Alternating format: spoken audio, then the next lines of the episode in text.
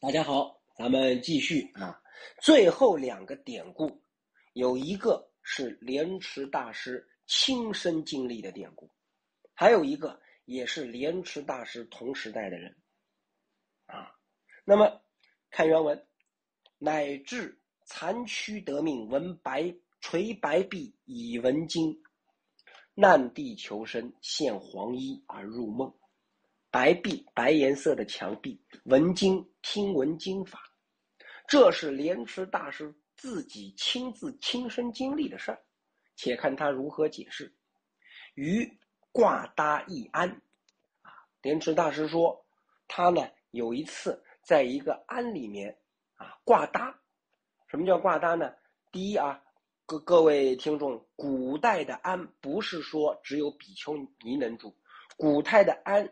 是指的小庙，规模不大的小的庙都能叫庵，不一定是说只有比丘尼能住。那么莲池大师云游四方的时候呢，哎，挂搭到这个庵里面啊，待上十天半个月啊，短的话三天五天，啊，长的话可能几个月甚至一年两年，但是这是临时的，他不是永久住在这个庙里面，叫挂搭，挂搭一庵。他在这个庵里面住，有人请蜈蚣数条，以竹弓攻其首尾，与熟放之。在这个时候呢，正好有人抓了好几条蜈蚣，然后用竹弓把这个蜈蚣啊攻其首尾，把这个蜈蚣给它拉直了。大家知道蜈蚣不是会卷起来吗？他就用这个竹签竹弓呢，竹片有弹性的啊，给他把蜈蚣的手给它拉直弹直，然后呢。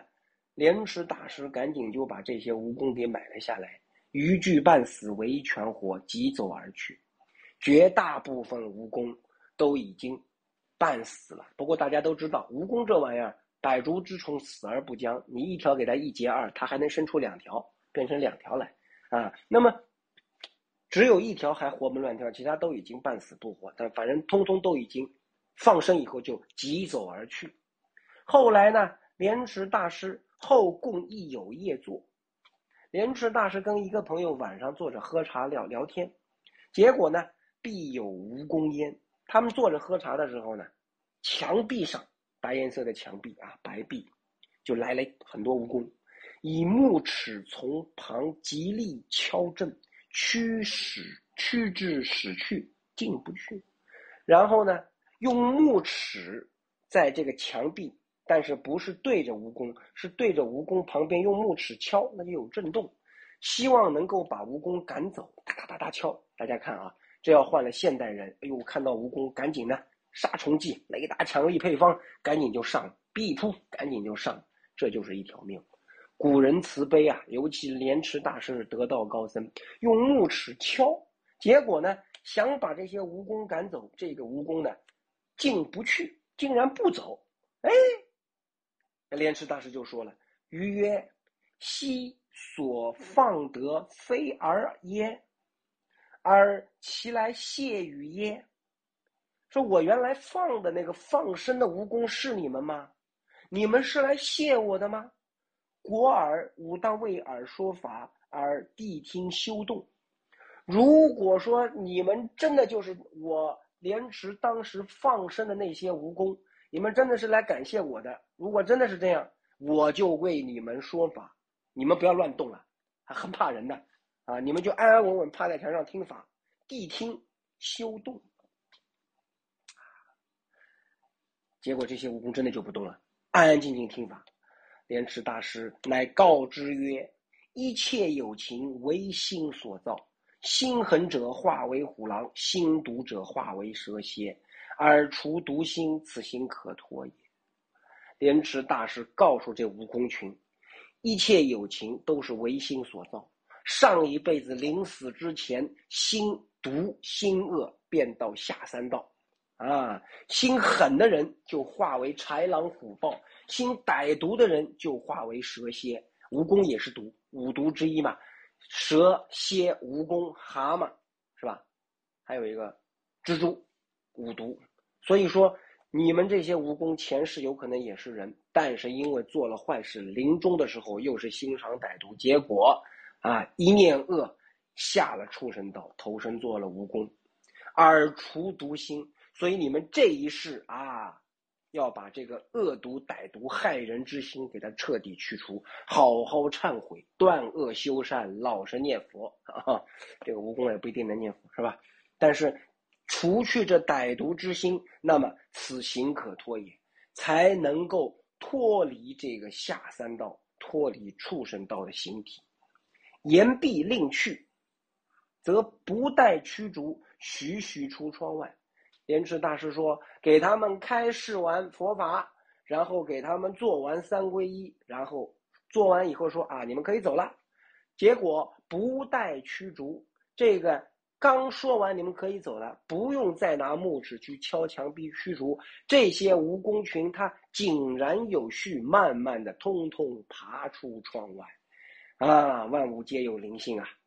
有人在做，惊叹稀有。”啊，莲池大师的朋友坐在旁边看到这一幕，那是惊讶。哎呀，从来没见过，真是太神奇了。时隆庆四年是也。莲池大师说，这个事情发生在隆庆四年。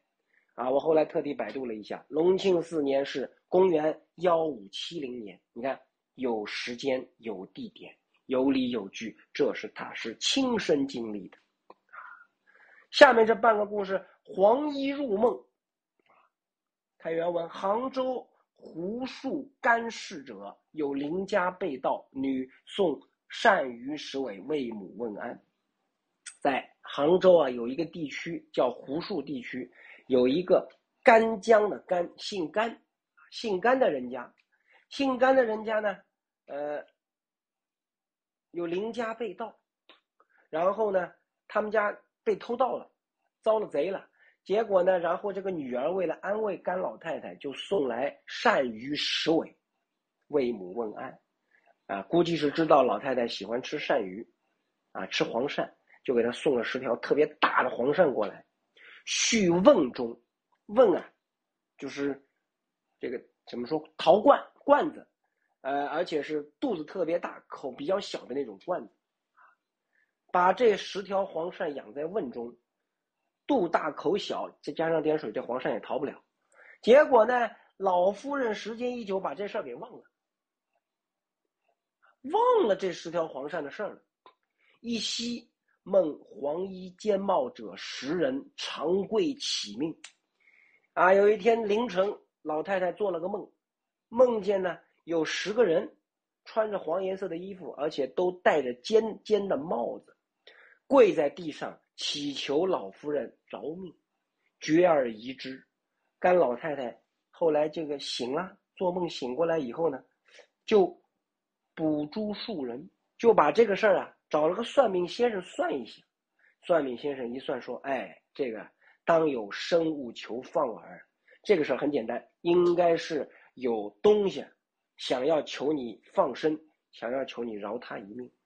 前面不是说了吗？”甘老太太忘了有这十条黄鳝的事儿，于是就安排下人怎么呢？遍锁室内，把家里面翻箱倒柜，到处找。哎，这一会儿，则瓮中有巨鳝在焉，十条特别个儿大的黄鳝。呃，黄鳝数之正十，正好一数，十条大型、个儿特别大的巨鳝。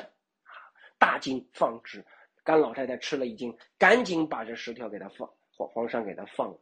万物皆有灵性啊，啊，这事儿也有时间，十万历九年是也。所有的案例典故讲完了，然后呢，莲池大师就开始总结，接着是说道理：施皆有报，是非无真。所有的这个放生呐、断杀生呐、戒杀啦。他都是有善报，有善施必有善报，或增福禄，或延寿算，或免急难，或起成阿。增福禄，延寿命，或者是遭遇急难的时候能够免去急难，或者是得了重病啊能够免重病，或者是能够得生天堂，乃至正道果啊，随施或报皆有真据。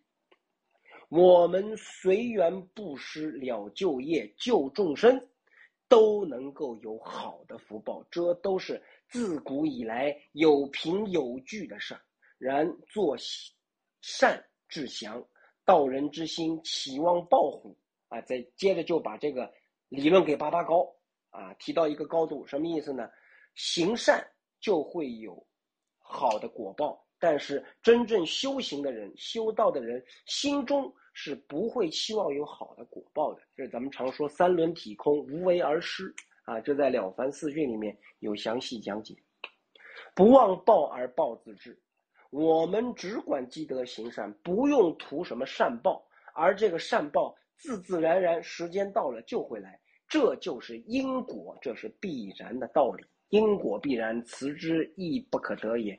就算说你不想要这个善报，这个善报也会来啊，叫辞之。你不想要这些善报，自自然然到了这个点，随业流转就会来。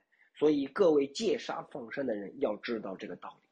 啊，载在简编招呼耳目，而自古以来所记录的这些故事都是有理有据的啊。如上面所录的所有的故事，远则栽在简编，最远的到春秋战国，春秋战国到明代也几几千年了，这些故事都记录在史册里面，啊，有典有据。最近的，比如说。白壁文经啊，这些蜈蚣在墙壁上听闻善导，呃，听闻莲池大师说法，那这些都是历历在目，就在眼前，而且是有人一起见证、一起听到的事儿。考古验今，并非虚谬，说明什么？种善果得善报，行善因得善果，啊，这些个事儿绝对不是虚假，不是荒谬的，啊，所以莲池大师说。普愿随所见物发慈悲心，捐不兼财行方便事。因此，莲池大师普劝天下世人随所见生命发慈悲之心，而舍一些小财，方便救度这些下三道受苦之人。财不兼者，为水得漂，火得焚，官得取，道得劫。翠微微翠无常，非坚无也。咱们中国古代啊，佛家有财为五家所共有，就这钱呐，五家所共有。水发大水就把财物给冲走了，啊，被火一烧，财被财物被烧掉了。碰上官司，这些财物就被罚没充军了，啊，碰上盗贼，这些财物就被偷盗了。碰上个不孝子孙，这些财物白白的就废了。所以钱财。不能久留，它不是坚的，它不像坚若金刚，哎，不是这么回事儿。与其这些不坚之财空守着，不如拿来利益众生，捐此作福，以此来积累福报，既能够让自己积福，又能够泽披子孙后代，啊，这不是大事吗？若无财者，哎，这上这个莲池大师说，那如果碰上没钱的人呢？穷人呢，乃至乞丐怎么办呢？只发慈悲心，亦是福德。但凡能够起一年慈悲之心，你也是积功累德的。或劝他人放生，或见人放生，随喜赞叹，增其善念，亦是福德。或者劝大家，劝别人戒杀放生，或者看到有人在那儿行。布施，看到有人在那儿做善事的时候，赞叹随喜，赞叹别人家的善行，随喜他的善好，也是真自己的善念，这也是积功累德的。好，时间到了，咱们下一集继续，感恩。